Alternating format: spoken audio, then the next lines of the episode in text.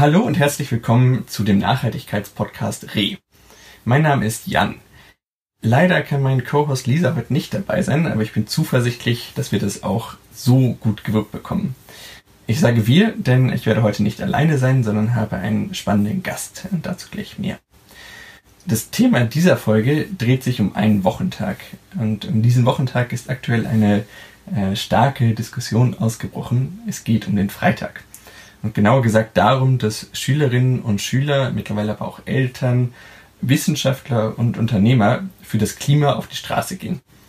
Die Initiative Fridays for Future geht auf die Schwedin Greta Thunberg zurück, die mit ihrem Klimastreik, ähm, man kann sagen, mittlerweile Millionen andere dazu inspiriert hat. Über Greta haben wir auch in unserem Podcast zur COP24 gesprochen. Äh, damals, und das äh, als Side Story, weil Lisa heute nicht dabei sein kann, hatte Lisa die Schwede noch gar nicht auf dem Schirm.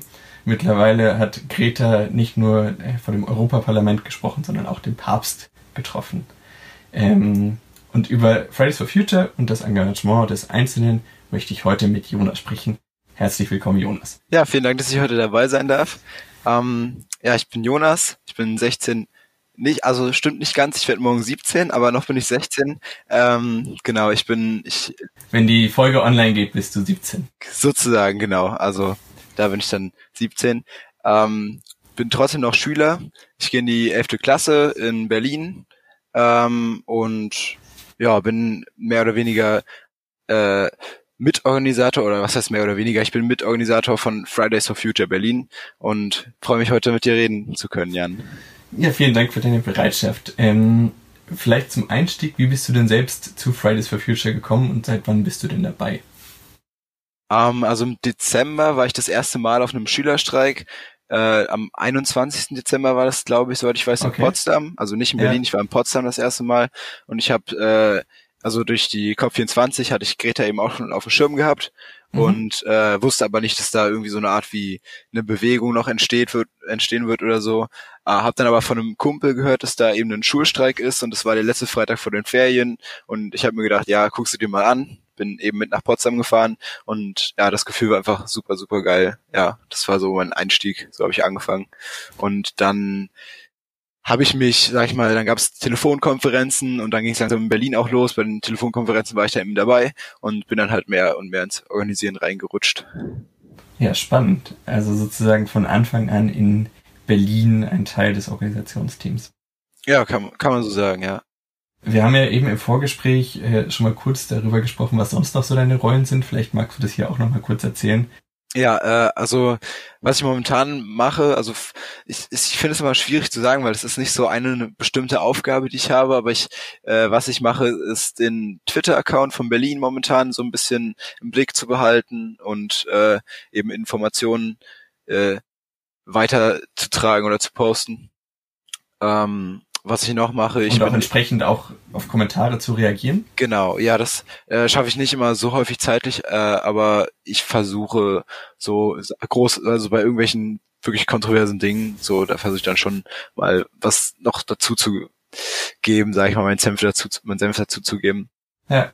Genau, was ich, also ich sonst noch mache, ich bin halt, wie gesagt, äh, in der im Orga-Team von Berlin und mh, weiß meistens Bescheid über die Sachen, die so geplant sind und bin deswegen ja eine Ansprechpartner. Also wenn Menschen was wissen möchten von mir oder wenn Menschen allgemein was müssen, wissen müssen oder wissen möchten, dann kann ich denen auf jeden Fall weiterhelfen. Und äh, genau, und dann, ich sag mal, um, um eben dieses, habe ich ja gerade schon gesagt, dass eben die Aufgabenverteilung nicht so ganz klar ist, äh, gibt es eine Struktur, eine Strukturarbeitsgruppe, eine Struktur AG, die sich allein damit befasst, eben dieses Wirrwarr so ein bisschen zu entwirren, sage ich mal. Äh, da bin ich auch mit, ja, Mitleiter, sage ich mal, mit, mit drei anderen Personen. Genau, da helfe ich auch mit. Spannend. Ähm, das klingt so, du hast ja gesagt, du bist noch Schüler, das klingt ja so, als äh, sei das eigentlich ein Vollzeitjob. Wie viele Stunden pro Woche verbringst du denn gerade aktuell mit Fridays for Future? Äh, also ich finde es ja mal ganz lustig, wenn äh, Menschen mir mit dem Argument kommen, dass äh, man halt nur zu den Fridays for Future geht, um eben die Schule zu schwänzen. Äh, dabei spielt sich viel mehr, also zumindest für die die mehr da mitorganisieren und eben auch für mich viel mehr eben in der Freizeit ab und das macht, das beschränkt sich nicht nur auf den Freitag oder aufs Wochenende, sondern das geht immer weiter in den, in den Schulpausen nach der Schule. Äh, ich will es gar nicht schätzen, eigentlich, wie viele Stunden ich mehr am Handy verbringe durch Fridays for Future, aber äh, ja, ist schon irgendwie so, dass ich 24-7 erreichbar sein muss und ja, es ist, ist schon nicht ganz einfach, aber ja, das Zeitman Zeitmanagen habe ich auf jeden Fall mehr gelernt dadurch. Ja, ist ja auch in der, sozusagen für deine Zeit nach der Schullaufbahn eine, eine gute Fähigkeit, die man dann hat. Ähm, ja. Das heißt also, man kann vielleicht sagen, dass das, was man am Freitag auf der Straße sieht, eigentlich nur der sichtbare Teil dessen ist, was ihr in der Woche vorher gemacht habt, oder?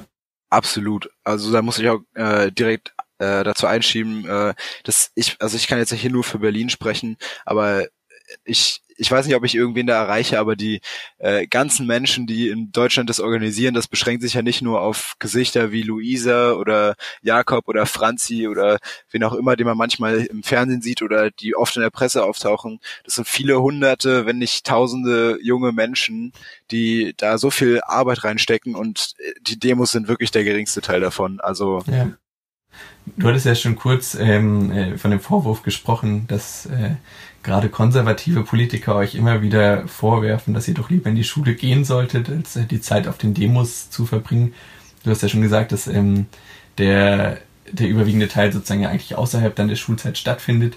Ist das auch deine Entgegnung auf den Vorwurf? Äh, also ich würde, also das ist Teil der Entgegnung, sage ich mal, aber äh, was ich viel, viel was ich denke, was viel mehr wiegt, ist, dass, also ich finde, Schule und die Klimastreiks stehen überhaupt nicht im Widerspruch, also vom Lernen her, also ich sag mal, ich kann jetzt, ich kann jetzt nur für mich sprechen, ähm, ich habe so viel, also ich lerne einfach so viel dadurch, äh, hier soziale Kompetenzen, äh, die, eben dieses, dieses strukturierte Vorgehen, organisieren, ähm, das sind so viele Dinge, die man einfach dazu lernt. Und äh, ich finde, das ist halt ja, das Schule überhaupt nicht im Widerspruch mit eben dem, diesen Streiks steht, sondern eigentlich eine viel, viel mehr eine Erweiterung ist, auch für Demonstrierenden. Die ganzen Redebeiträge, die alle mit Informationen nur so gefüllt sind, also da lernt man halt auch absolut dabei. Ja. Und politische, politisches Engagement ist ja auch eben eine Sache, die da natürlich ziemlich stark mitspielt. Ja, gerade einer Generation, der man ja immer wieder vorwirft, äh, dass sie politisch wenig aktiv sei. Ähm, spannende Perspektive, die kannte ich bislang noch nicht und ähm, das ist auf jeden Fall ein gutes Gegenargument. Ähm, vielleicht einfach, um nochmal jetzt konkret zu werden und dann auch in die, sozusagen, du, du hast jetzt ja deine persönliche Perspektive ähm, beschrieben, was die Demos sozusagen für dich persönlich neben der ganzen Arbeit bewirkt haben, also persönliche Entwicklung. Ähm, es gibt ja aktuell, glaube ich, ungefähr 360 Ortsgruppen in Deutschland, die seit Dezember, so wie in Potsdam, auf die Straße gehen. Ja, was, hin. haben denn die, was haben denn die Demos ähm, politisch bislang bewirkt? Also, äh, ich denke mal, langsam äh, rücken, sag ich mal, die konservativeren äh, mehr oder weniger davon dem Argument ab, das alles nur auf dieses Schule-Schwänzen zu schieben. Äh, was man aber jetzt, also mal konkrete, äh, konkrete politische Wirkung gab es ja jetzt äh, mh, eher das eben das Thema der Klimawandel wieder viel mehr in den Debattendiskurs gerückt wurde. Nicht nur in der Politik, sondern auch in der Gesellschaft, was ich halt total gut finde. Also ich denke mal, das haben wir auf jeden Fall erreicht mit, äh, mit dieser Bewegung bisher. Und das, also das ist äh, natürlich auch eine Sache, die sehr stark ist, aber was eben momentan, also in Deutschland zumindest, und ich denke, da kann ich auch international sprechen, da ist bisher noch nicht so viel passiert, ähm, ja, dass eben die Politik sich noch nicht viel äh, also viele warme Worte werden geäußert, aber wirklich viel hat sich dann noch nicht getan in den drei Monaten, seitdem wir streiken, politisch. Hast du denn da Hoffnung, dass sich das ändert? Ja, auf jeden Fall. Also ich denke mal, der, wenn der Druck da jetzt immer weiter ähm, wächst und ich denke mal, vor allem in der Demokratie, wo eben sehr viel gerödelt wird und alle ihre, ihre Meinung dazu abgeben können, äh, braucht man halt breite Mehrheiten und ich denke mal, wir sind auf einem guten Weg, dass wir da eine große Mehrheit erreichen, eben mit den ganzen anderen Initiativen, die sich da jetzt auch rausbilden, äh, nicht nur die Fridays for Future, sondern eben auch die Parents for Future, die uns da unterstützen, äh, oder auch ganz viele andere for Future Initiativen. Und wenn wir da eben weiter Druck machen von der Straße, äh, auch an die Politik rantreten, ich zum Beispiel war heute beim, bei, einer, bei meiner Wahlkreis Bundestagsabgeordneten und habe mit der geredet, mit ein paar anderen. Und ich denke mal, da können wir auf jeden Fall was bewirken. Also ich bin da zuversichtlich. Und es ist ja nicht nur eine Frage von, können wir was bewirken, sondern eigentlich müssen wir, also wir sind gezwungen, was zu bewirken, weil sonst äh, sieht's nicht gut aus mit der Welt in Zukunft. Das ist eine schöne Überleitung. Vielleicht als Disclaimer vorab. Ich bin tatsächlich auch, äh, oder habe den Aufruf von Parents for Future äh, direkt nach dem Erscheinen unterzeichnen. Also ich unterstütze euch das vielleicht als Disclaimer. Ähm, du hast eben schon gesagt, wir haben eigentlich keine andere Wahl, sondern müssen was bewirken. Ähm, einer der, der häufig genutzten Slogans auf den Demos von euch ist ja, wir sind hier, wir sind laut, weil ihr uns die Zukunft klaut. Äh, ich habe es ja eben schon gesagt, sozusagen aus meiner Blase, meiner Bubble, klar, äh, wieso, wir unterstützen euch, wir stehen hinter den Demos, viele von ähm, meinen Bekannten und Freunden waren auch schon selbst dabei. Und gleichzeitig hast du ja beschrieben, dass gerade aus der konservativeren Ecke ähm, da noch ein gewisser Widerstand kommt. Da so ein bisschen meine Frage, glaubst du, dass ihr mit so einer pauschalisierenden, mit so pauschalisierenden Slogan ein Umdenken bei den Gruppen erreicht, denen Klimaschutz einfach bislang noch nicht so wichtig ist? Also äh, ich denke, der, der Slogan ist ja sehr komprimiert auch und ich glaube, dafür sind auch die Slogans eben ausgelegt. Also die sollen halt, sag ich mal, sehr einfach verständlich sein. Und ähm, ich weiß nicht, ob man sagen kann, dass man ein grundlegendes Umdenken auslöst, vor allen Dingen eben bei, sag ich mal, der Zielgruppe, was ja eben die älteren Generationen sind, ähm, die auch eben im Slogan angesprochen werden. Äh, weiß nicht, ob die, ob da jetzt ein grundlegendes Umdenken passiert. Aber was ich denke, ist, dass eben dieser Slogan an sich zum Nachdenken anregt. Und wenn eben kein direktes Umdenken erfolgt, dann denke ich, dass da auf jeden Fall trotzdem über nachgedacht wird und man sich eventuell schon die Frage stellt, hm, da könnte ja was dran sein. Äh, was haben wir da eigentlich getan die letzten, äh, ja, also nicht 150 Jahre, weil da lebt, glaube ich, keiner mehr von der Generation, die da die Industrialisierung da angefangen hat. Aber ähm, ich denke mal halt von, von älteren Herrschaften wird auf jeden Fall drüber nachgedacht, aber was da im Endeffekt bei rauskommt, ist, glaube ich, kein grundlegendes Umdenken. Was ich natürlich trotzdem sehr begrüßen würde. Ja, ja vielleicht ist es ja dann eher, so wie du ja auch gesagt hast, ein durch diese sehr starke Komprimierung ein Schaffen von Aufmerksamkeit für das Thema. Ja, also dass man diesen Generationenkonflikt mhm. einfach nochmal sehr, sehr komprimiert zuspitzt und ähm, ja, sagt, ich, dass ich denke, das passiert auch viel in den, in den Familien selbst. Also wenn man, wenn ich da jetzt sehe, also ich habe auch früher mit meinen Eltern schon, also vor Fridays for Future oft na, diskutiert man es weniger nennen. Ich habe eher Monologe gehalten und meine Eltern haben irgendwann äh, keine Lust mehr gehabt zuzuhören. Aber äh, also was ich jetzt hier merke zu Hause, dass wir viel öfter über ja solche nachhaltigen Sachen eben reden und ich glaube, das erreicht man schon. Vielleicht nicht direkt mit dem Slogan, aber hängt mit am, an dem langen Schwanz der Bewegung dran, denke ich. Ja, spannende Einschätzung und auch ähm, interessant, äh, das von dir persönlich zu hören. Mm, wir haben ja schon über das Thema Zukunft vorhin gesprochen und auch über das, so also dann in diesem Gesamtkontext Politik, ähm, eure Erwartungen an die Politik. Anfang April hat ja dann die deutsche Dachorganisation in Berlin sechs Forderungen an die Politik veröffentlicht. Vielleicht magst du dir noch einmal kurz darstellen und zusammenfassen. Hm, kann ich sofort machen. Also ich habe die auch hier direkt vor mir liegen, das ganze Papier. Aber äh, da will ich noch mal ganz kurz einhaken. Also die Deutsche Dachorganisation äh, hat das hat nicht diese sechs Forderungen veröffentlicht, sondern äh, es gab eine Grundsatzforderung AG, die sich im Januar gegründet hat und jeder mhm. Fridays for Future Teilnehmer, jeder Demonstrierende sowie Organisierende war dazu eingeladen, sich dieser AG anzuschließen. Und äh, dann wurde eben über zweieinhalb Monate hinweg mit mehr als 50 Wissenschaftlern zusammen dieses Papier erarbeitet und das kam nicht von eben irgendwelchen Delegierten oder eben einer Dachorganisation, sondern es war wirklich jeder, der aktiv mit seinen Teil beizutragen wollte, war eingeladen und äh, ebenso sind die Forderungen zustande gekommen. Okay, äh, das ist gut, dass du ja, das mal klarstellst. Ja, ja, ähm, das ist genau. interessant, weil das habe ich in der öffentlichen, also den Wissenschaftlerteil, den hatte ich in der öffentlichen Diskussion schon mal gesehen, aber dass es ja da eigentlich so eine Graswurzelbewegung war, äh, ist mir gar nicht bewusst gewesen. Ja, nee, es ist, ist, mir auch aufgefallen, es wurde nirgendwo erwähnt, irgendwie in den Zeitungen stand aber auch immer nur, ja, äh, Fridays for Future Organisatoren äh, in Berlin veröffentlichen Papier so und äh, was da eigentlich da alles hintersteckt für Arbeit, das wurde immer eher ein bisschen weniger beachtet, aber es war wirklich eine sehr breite Masse an Menschen daran beteiligt.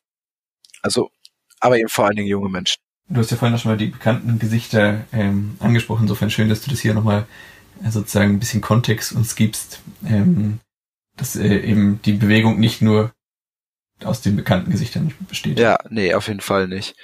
Genau. Aber äh, jetzt nochmal, um auf die Forderung selbst zurückzukommen. Ja. ähm, also was eben ganz klar Priorität für uns hat, ist eben die Einhaltung äh, des Pariser Abkommens, des Pariser Klimaschutzabkommens von 2015, ähm, das einstimmig im Bundestag damals, wäre heute wahrscheinlich nicht mehr so möglich, äh, eben ratifiziert wurde.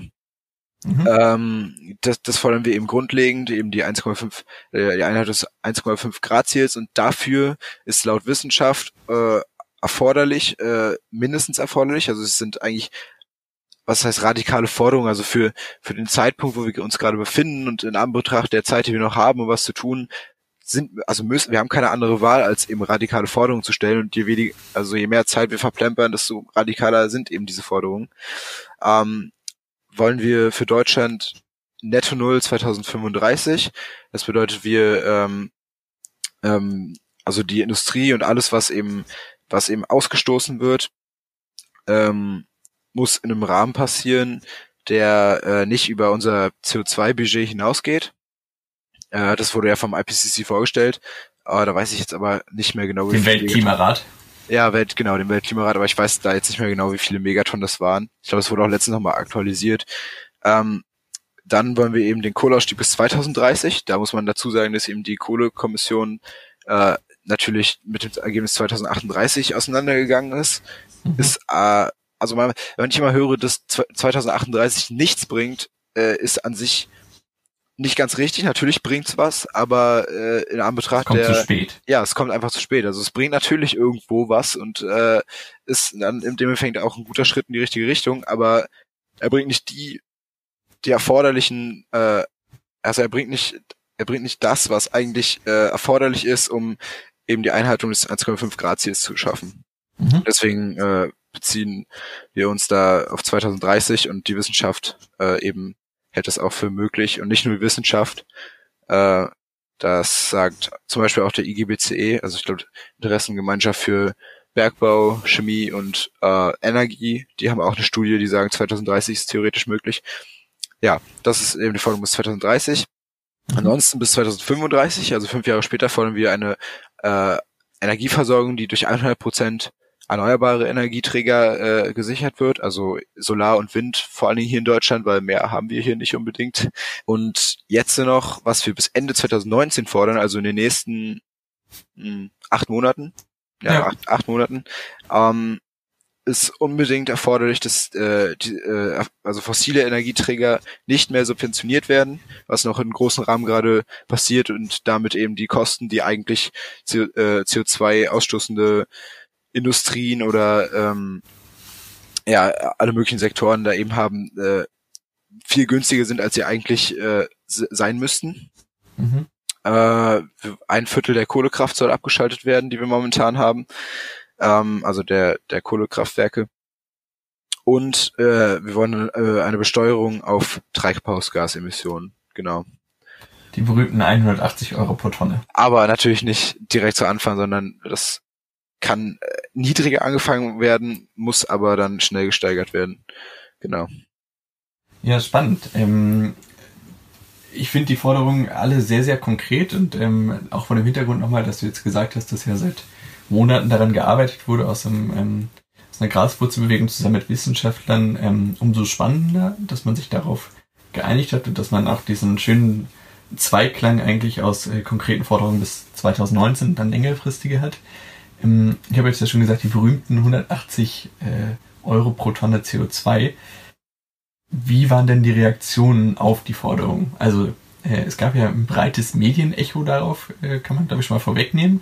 Ähm, vielleicht kannst du einfach nochmal aus deiner Perspektive zusammenfassen, wie so sowohl Medien als auch dann die politischen Reaktionen waren. Ähm, also ich sag mal, tatsächlich äh, politisch ist die Besteuerung von CO2 ähm, eine Maßnahme, die eigentlich mehr oder weniger also nicht beschlossen ist, aber es ist auf jeden Fall eine Maßnahme, die äh, soweit anerkannt wird. Und letztens haben sich, hat sich auch dieser Rat aus 22 Finanzministern äh, gebildet, die eben eben auch so eine Besteuerung einführen wollen. Äh, Genau, also da gab es weniger äh, Aufschreien, sage ich mal. Natürlich gab es dann Rechnungen von wegen, wie, wie teurer wird äh, der Flug von, weiß ich, äh, München nach sonst wohin. Und äh, solche ja, ich glaube, das, was ich gelesen habe, äh, zum Beispiel prominentes Beispiel war von München nach Neuseeland eine der weitesten Strecken, die man aus Deutschland fliegen ja, kann. Ja, stimmt, stimmt, stimmt. Und dann wurde das Argument aufgebaut, äh, der Flug kostet dann 2000 Euro mehr. Ja, toll. Ja, nee, und äh, ist es, ich meine, diese, äh, wenn ich jetzt mich hier nur auf die CO2-Steuer beziehe, natürlich werden die Preise erstmal so an sich steigen, aber durch die Umverteilung eben der Kosten werden dann sozial sollten sozial schwächere äh, ja, Menschen, äh, also die finanziell sch äh, schwächer aufgestellt sind, äh, damit eben ja unterstützt werden. Also das ist ja das würde dann eben wieder ausgeglichen werden hier im Rahmen vom Sozialstaat. Also da, da sehen, glaube ich, die Politiker auch weniger das Problem. Da wiederum äh, habe ich zum Beispiel in, in der Medienberichterstattung einiges gelesen, auch äh, häufig äh, gerade an auch aus äh, sozusagen eher liberaleren Medien äh, gelesen, es sei sozial ungerecht. Kannst du das nochmal äh, ähm, aufdröseln, wie diese Umverteilung funktionieren soll?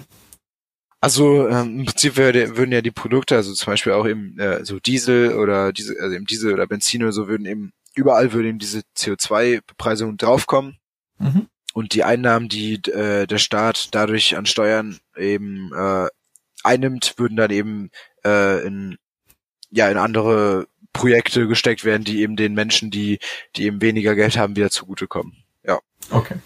Also sozusagen das klassische Sozialstaatsprinzip. Genau. Ich erhebe eine Steuer und genau. ähm, gebe äh, dann äh, an anderer Stelle Bezüge oder sozusagen äh, senke äh, Steuern, was auch immer.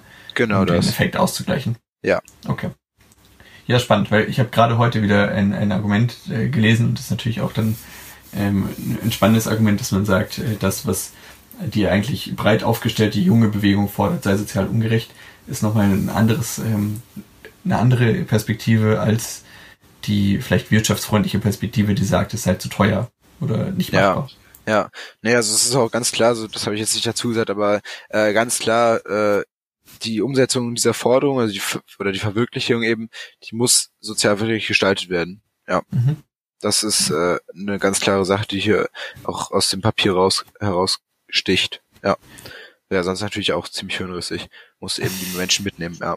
ja. Äh, ähm, ja. Jetzt habt ihr, haben wir ja darüber gesprochen, so wie die Reaktionen waren. Ähm, wie geht es denn mit diesen Forderungen jetzt konkret weiter? Sie stehen im Raum. Äh, ich habe an der einen oder anderen Stelle gelesen, du hast es ja auch gerade schon beschrieben, dass ihr eigentlich sagt, das sind unsere Forderungen, aber die Ausgestaltung muss die Politik machen, ich meine, ihr seid keine Politiker, auch wenn ihr euch wahnsinnig professionell verhaltet und äh, den äh, aktuellen Politikern äh, auf jeden Fall gut Paroli bieten könnt. Finde ich total ähm, lustig, ja. Äh, wenn man da, wenn ich da kurz noch was zu sagen kann, wenn man, ja, sich, die, wenn man sich so die Entwicklung von Fridays for Future anguckt, dann ist es eben auch so, am Anfang waren wir auf der Straße und die Leute haben so ein bisschen uns belächelt und meinten, ja, wir haben eh keine Ahnung so wirklich. Äh, und dann ging es so ein bisschen eben nur um dieses äh, Schule schwänzen. Dann kamen die Schreie auf, ja, wir gehen seit Wochen auf die Straße, haben aber keine Forderungen. Ja, dann sind die Forderungen da. Und jetzt gehen die Schreie los, dass wir jetzt zwar Forderungen haben, aber wir haben ja noch gar keinen Plan, wie wir es umsetzen wollen. Und das finde ich halt total lustig, weil ähm, ich meine, das ist ja wirklich nicht unsere Aufgabe, aber ich meine, wenn da wirklich jetzt nichts passiert, dann denke ich, werden wir auch noch da rangehen. Nein, aber also es ist wirklich recht lächerlich, was, was da kommt. Also als ob wir wirklich irgendwie, ich meine, wir sind alle Schüler oder Studenten und äh, ja, da, also da kann man nicht von uns erwarten, dass wir da so ein komplettes Konzept ausarbeiten. Also ja, was sollen wir noch alles tun? Fair enough. Äh, schöne Beschreibung ähm, der aktuellen Diskussion.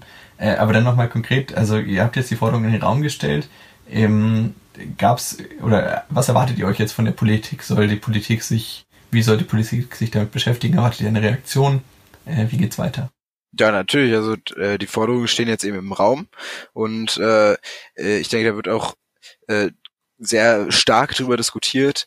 Ähm, und was wir uns natürlich erhoffen, ist da jetzt äh, zum Beispiel die dieses Klimaschutzgesetz, äh, was natürlich unbedingt benötigt wird, weil äh, also wenn wir nichts gesetzlich festhalten, dann dann sehen wir auch keine irgendwelche Änderungen. So, da kann man ja, halt dann die Verbindlichkeit. Ja, eben, dann kann man wieder sagen, ja, freiwillig könnt ihr, äh, ihr Industrie, du Industrie kannst freiwillig und im Endeffekt, wenn wenn dann Herr Altmaier sagt, ja, wir können mal 2030 gucken, was dann so passiert ist, dann werden wir 2030 ganz schnell merken, hm, ist nicht so viel passiert. Und äh, deswegen ist da, glaube ich, das Klimaschutzgesetz ganz wichtig.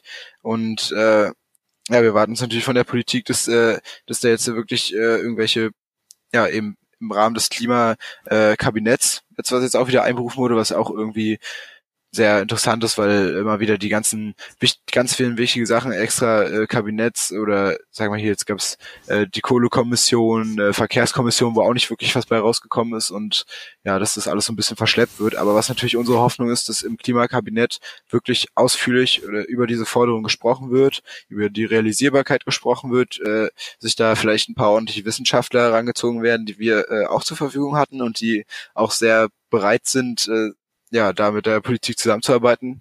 Ähm, und ich meine, die haben äh, die Politik, also die ganzen Parteien, die haben ja alle eine, eine, eine breite Beraterschaft und die sind ja nicht unwissend und da hoffen wir uns natürlich, dass da jetzt im Klimakabinett was Sinnvolles rauskommt. Genau. Mhm. Äh, also spannend, wie, wie professionell ihr das ganze Thema mit äh, du noch 16, morgen 17 äh, angeht. Ähm, und auch die Politik da an der Stelle vor euch hertreibt, ist auch die ganze Aufmachung mit Forderungen im Museum für Naturkunde in großer Pressekonferenz zu präsentieren und diese Abgebrühtheit, die ja dann zumindest eure öffentlichen Figuren, aber du jetzt auch ähm, in diversen Interviews, Fernsehauftritten und so weiter zeigt, das ist schon ziemlich cool. Also Respekt an der Stelle. Ich weiß nicht, ob ich mit 16 oder 17 so abgebrüht und cool war. ja, ich glaube, das ist auch den Umständen entsprechend einfach nötig. Und ich sag mal, ich sag Greta Thunberg, äh, da haben wir jetzt auch nicht drüber geredet, weil Greta Thunberg kennt jeder und also eigentlich kennt so ziemlich jeder Greta Thunberg, ob jetzt im negativen oder positiven, Sinne. Aber was eben die Stärke von ihr ist, und ich glaube, das hat eben ganz lange gefehlt, ist eben, dass die Sachen, dass sie eben durch das Asperger-Syndrom, äh, habt ihr, ich, habe bestimmt auch schon mal über Greta Thunberg geredet hier im, äh, im Podcast, ähm, dass sie eben nur wirklich Sachen sagt, die wirklich wichtig sind und damit eben ganz klar Sachen auf den Punkt bringt. Und so eine Klarheit hat eben ewig gefehlt. Und äh, das. Äh, also sie vertritt so eine gewisse Kompromisslosigkeit, ähm, was ich äh, ganz spannend finde, weil sozusagen in der, weil, gerade auch weil sie natürlich parteipolitisch ähm, jetzt nicht verdrahtet ist, so viel ich zumindest weiß, ähm, dass sie einfach äh, genau das immer so sagt, was sie denkt. Das finde ich eine sehr, sehr spannende Perspektive plus äh, das, was zumindest ja über, also der, es wird ja na, der Fridays for Future nahe, nachgesagt, dass sie zumindest der Grünen Partei sehr nahe steht. Ähm, war aber auch da die Stimmen in Richtung Grünen kritisch genug sind, dass auch die, also wenn äh, Luisa beim Parteikongress spricht äh, und Robert Habeck sich dann sozusagen mit der, mit der Kritik auch auseinandersetzen muss, das ist eine Kompromisslosigkeit, die der Sache, glaube ich, sehr gut tut. Ja, also wie gesagt, also ich, ich glaube, das hat der äh, Volker Quaschning, also äh, Professor für äh, regenerative Energiesysteme an der HTW, der, äh, also Mitinitiator von Scientists for Future, die hatten ja auch eine Pressekonferenz vor einigen Wochen. Ähm, mhm. Und da hat er auch äh, ganz klar gesagt, also momentan gibt es keine Partei im Bundestag, die äh, irgendwie das tut, was dem Klima gut tun würde. Und da deswegen sind wir da auch ganz klar eben überparteilich und äußern Kritik gegenüber allen Menschen, die da was zu sagen haben. Ja. Das ist ein schönes Fazit an der Stelle. Ähm, lass uns nochmal, du hast es äh, am Anfang äh, gesagt und äh, auch so schön beschrieben, äh, wie du da ja reingekommen bist oder wie du zu Fridays for Future gekommen bist. Und ich hatte am Anfang die 360 Ortsgruppen angesprochen. Ähm, man hat am Anfang ganz viel, ich habe tatsächlich auch am Anfang den Link zu den WhatsApp-Gruppen auf Twitter, glaube ich, gesehen.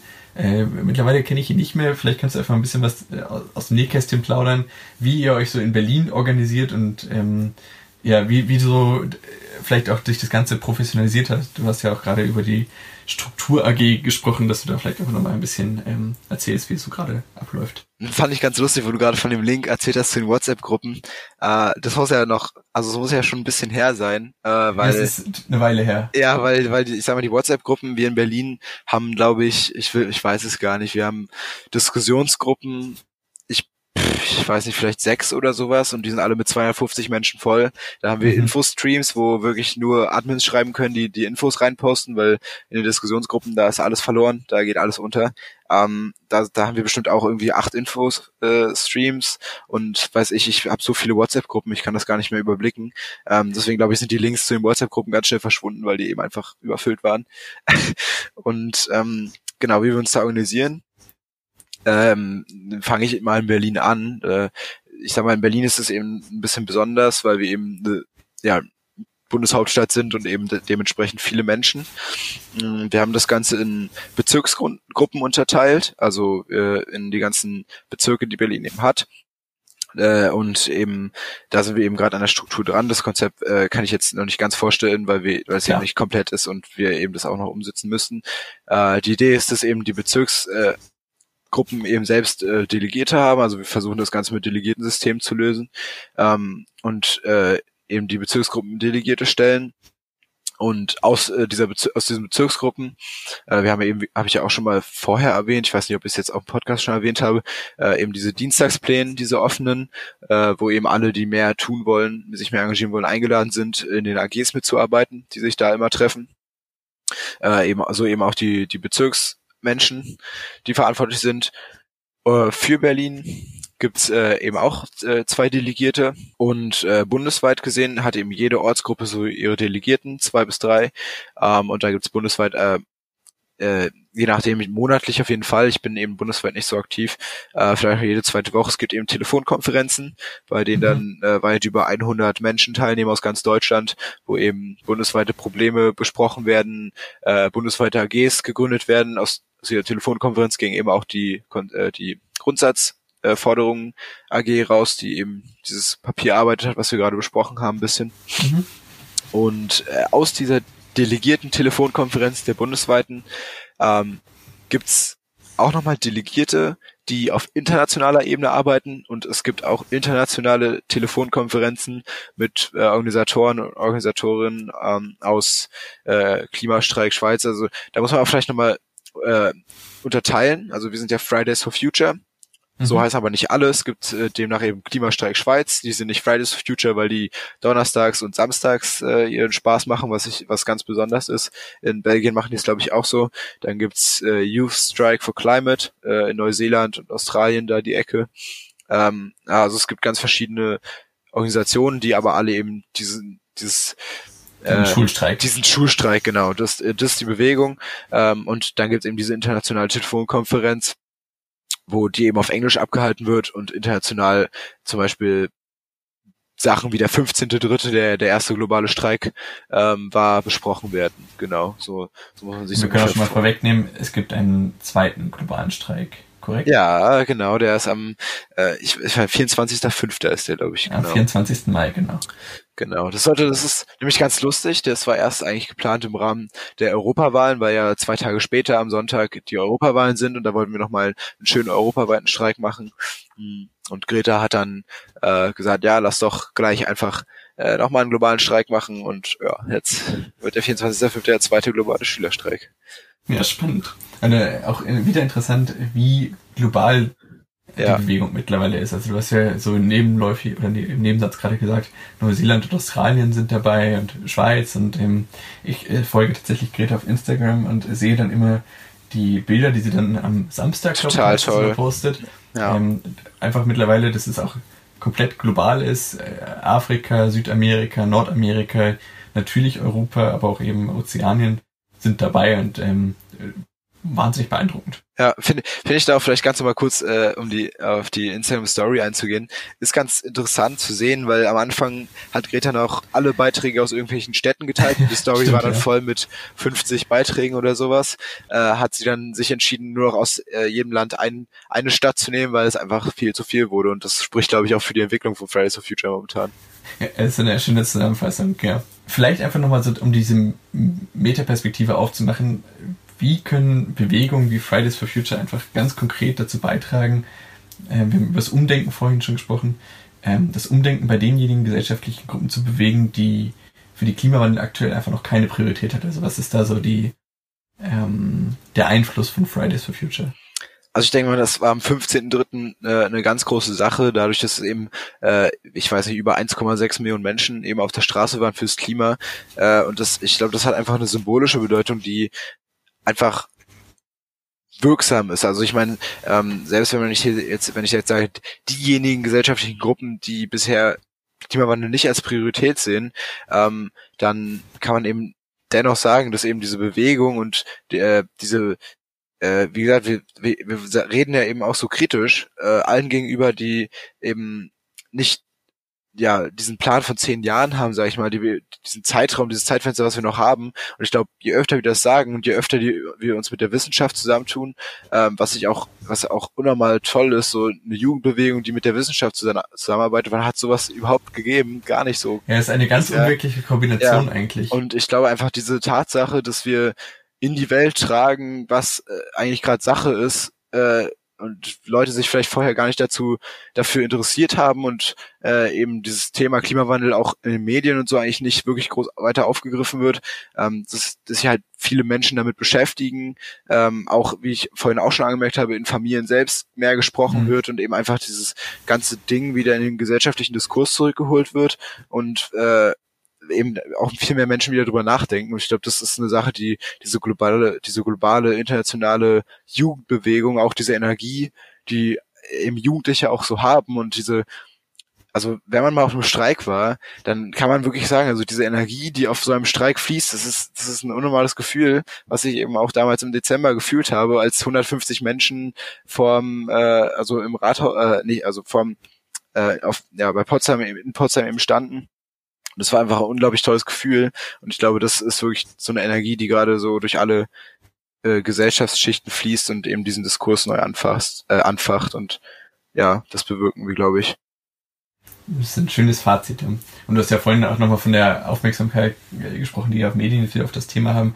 Merkt ihr das selbst auch, dass einfach die Anfragen äh, so zunehmen, dass ihr nicht mehr hinterherkommt, die alle zu beantworten?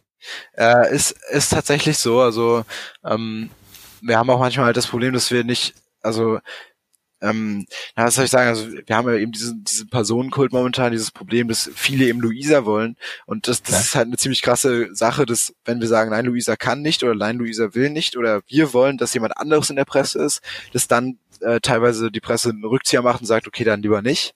Das ist mhm. eine ziemlich interessante Sache, aber ähm, ist tatsächlich, äh, der Medienanschub ist halt unnormal groß und ähm, wir wissen halt nicht, wie lange es, es noch beihalten wird, weil im Prinzip ist es momentan das gleiche Aktionsformat, aber äh, wir sehen, dass eben ja dieses Medieninteresse, diese Aufmerksamkeit eben da ist und das müssen wir halt einfach ausnutzen momentan, um ja den Druck weiter zu erhöhen und hoffen natürlich, dass es auch in Zukunft so weitergeht, ja.